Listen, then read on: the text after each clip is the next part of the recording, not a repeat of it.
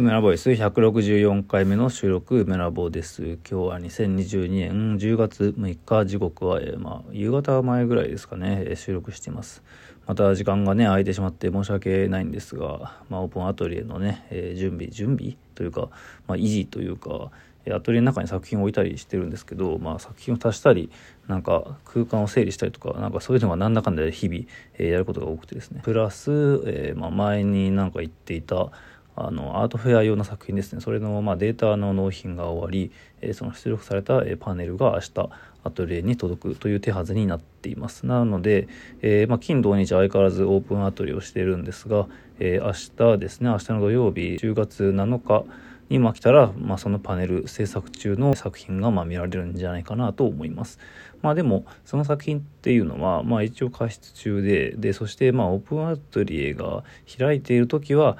さすがに書いている余裕はないかなという気はします。まあ、なのでそのオープンアトリエ2時から夜の8時まで一応やってるんですけどそれが終わった後にま制作してえでそして金土日以外も手を、えつけてやっているっていう感じですかね。えでまあ明日が、金曜日で、え明後日が、土曜日なんですけどその土曜日の10月8日っていうのは、僕はいないので、えまあ、僕がいない状態で、えアトリエの作品を見たいという方は10月8日の土曜日などが、えおすすめです。でその次の日の10月9日の日曜日は普通に在労しています。え金土日2時から8時、え、オープンアトリエやっていますので、まあ、で11月の頭頃まではおそらくやってるんじゃないかなという感じですので、え、引き続きよろしくお願いします。まあ、オープンアトリエをね、やってるとどうしてもこういうなんか業務連絡みたいな、え、内容の喋りが多くなってしまうんですが、まあまあご了承ください。やはりね、あの展示の告知、まあ、展示というかオープンアトリエという体なので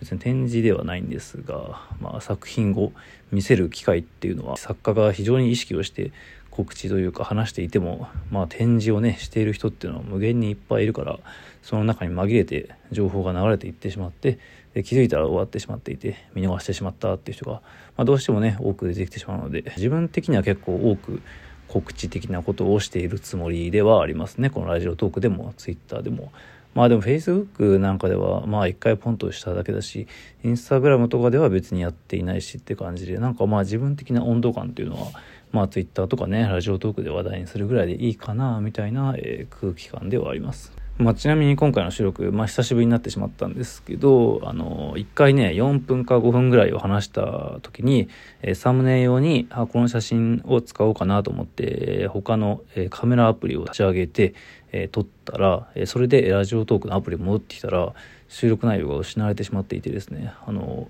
それをまたやり直して今、撮っています。なんかラジオトークって収録していて、で、一旦止めて他のアプリをいろいろ操作していても全然問題ないみたいな感じで、まあ、160回ぐらいやってきたので、それを信じてカメラでやっていたんですけど、なんか当たり前のように収録内容がなくなって、えー、なんか、まあ、ほと普通のあのラジオトークを立ち上げた時の画面が出てきて、なんか、えってなって、すごいびっくりしてしまいました。まあ、なので数少ないラジオトークを一緒にやっている同士の方はね、えー、気をつけてください。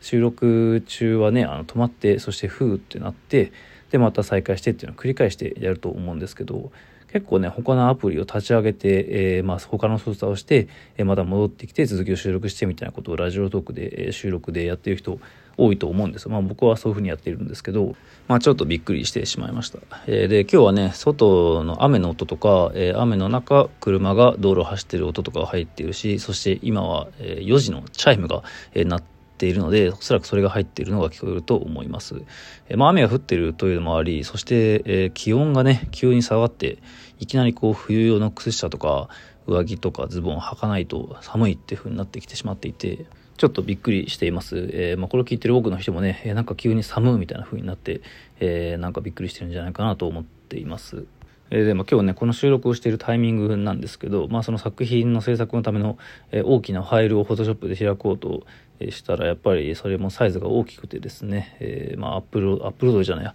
えー、ローディングですねビッグドキュメント形式を読み込み中というのが表示されてもう10分だからそれぐらい経ってるような気がしますがまあそれで、えー、待ってる間に収録しようと思ったんですよねラジラジオトーク立ち上げて、まあ、1回収録したら4分ぐらい収録したけど消えてしまってまだやっていると、えー、でまあ今5分ぐらいなのかな。はいえー、まあそうですね。普通に最近見た展示の話もしようかな、えー、まあその前に結婚式に行っていてなんかそこら辺の話ですかね、まあ、ちょっと電車の音が入ってしまったな。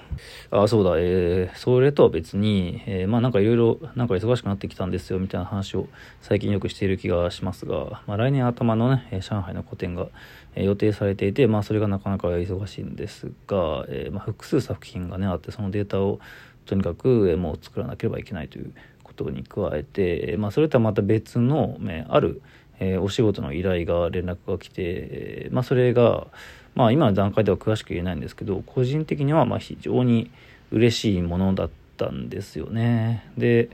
まあ、それはまあうまく、え何問題がなければおそらくちゃんとねえー、公開されることになるとは思うんですけど、まあ、これから、え、その仕事というか、えー、まあある種作品を作るみたいななんかそういうデザインをするという要素が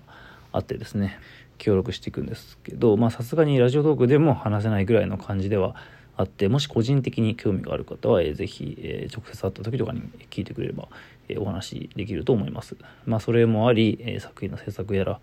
そしてオープンあたりもあってなんかいよいよ忙しくなってきたなみたいな感じだけど制作の鬼になるべく、これから集中して頑張っていきたいと思います、まあ、でまずはねアトリエにある120号の作品の完成と、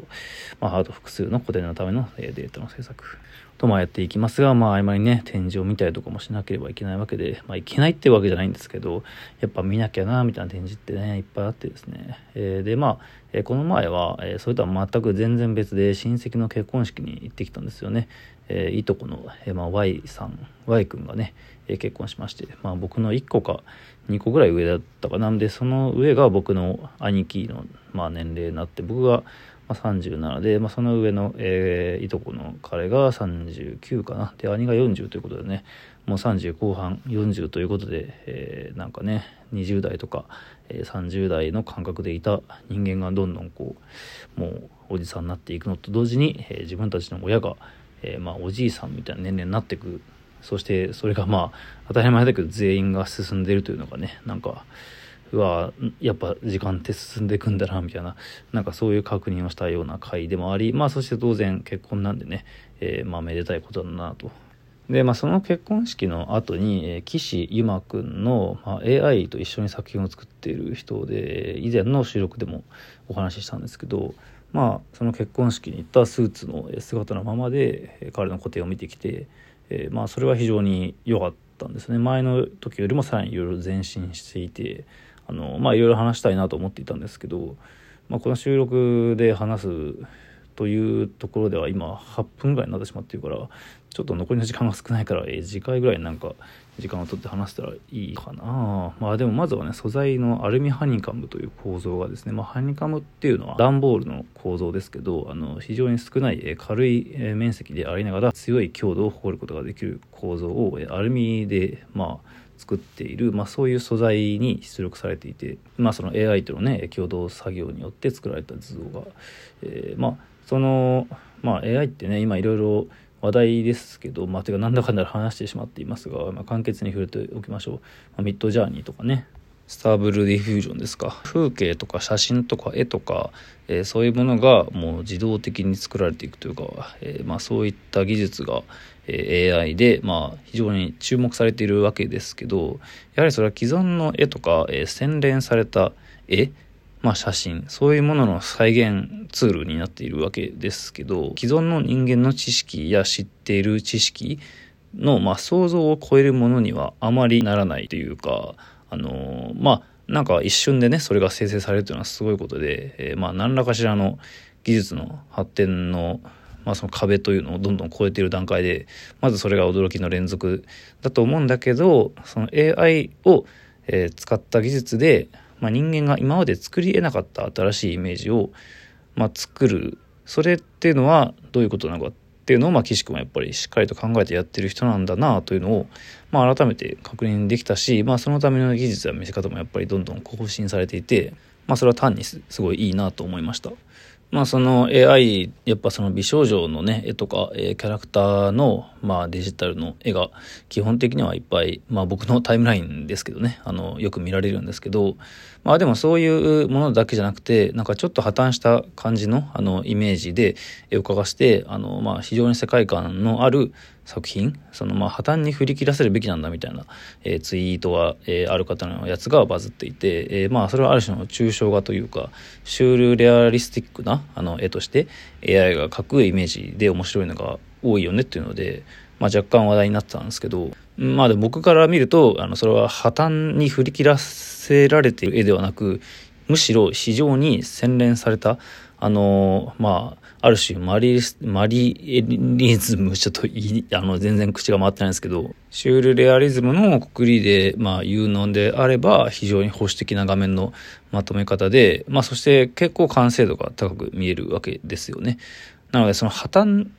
がちゃんとイメージの中にあるっていうイメージもなんかみんなの中ですごくこう保守的に安全にイメージが共有されてるんだなということをちょっと、まあ、むしろ確認したというかその AI を使って、えー、人間がまあ見たことのないイメージを作るっていうことを考えた時にやっぱり新しいイメージっていうのはとても想像力が難しくて、まあ、その岸由馬作品の中においては、まあ、その葛藤と洗練が、まあ、その展示空間の中で、まあ、ある種の物語とともに提示されていてその美しさやある種の破綻を含んだ広がりっていうのがまあ僕の観測範囲内ですけどやっぱり他にはいないのでたくさんの人が見てくれたらいいのになとも思いましたね。まあ、翻ってはね、自分の作品っていうのもやはりいろんな画像を集めて再構築して、え、画面を作っているという意味ではもちろん無関係ではないので、まあ、その無意識レベルでの関連性というか、そういうのも考えさせられた展示でした。